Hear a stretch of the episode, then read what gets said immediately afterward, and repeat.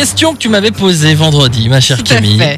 Et je, je vois, j'ai pensé tout le week-end. Je Ouais. me suis dit, j'espère que Michel a ma réponse lundi. Eh oui, pourquoi a-t-on parfois du mal à écaler, à éplucher certains œufs? Voilà. C'est vrai que parfois ça marche très bien, Voilà, et d'autres les fois œufs bah, durs, ça colle quoi. des fois ça marche en deux coups, clac clac, et puis des fois tu passes 5 minutes. Et alors moi c'est un truc, ça me gonfle et je me dis pourquoi? Qu'est-ce que je fais de bien des Bah fois ou du coup de mal Ouais. d'autres fois Bah non, ça, ça ne vient pas de toi, rassure-toi. Camille. Mais du coup ça veut dire que je pourrais pas le changer non plus. Alors dis-nous. Bah si, parce que en fait, quand ça colle trop, euh, c'est parce que ces œufs sont trop frais encore.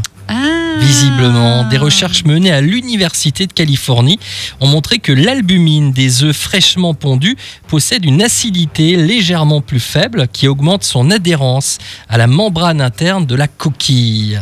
En vieillissant, l'œuf qui a quelques jours perd de l'humidité via sa coquille poreuse et la partie organique se contracte.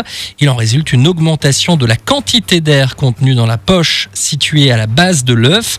Dans le même temps, l'œuf perd aussi du gaz carbonique, abaisse l'acidité, donc l'adhérence de l'albumine à la coquille. Donc en fait c'est plutôt bon signe quand on galère. Ça veut dire, Ça veut dire que, que l'œuf est frais. est frais. Ouais.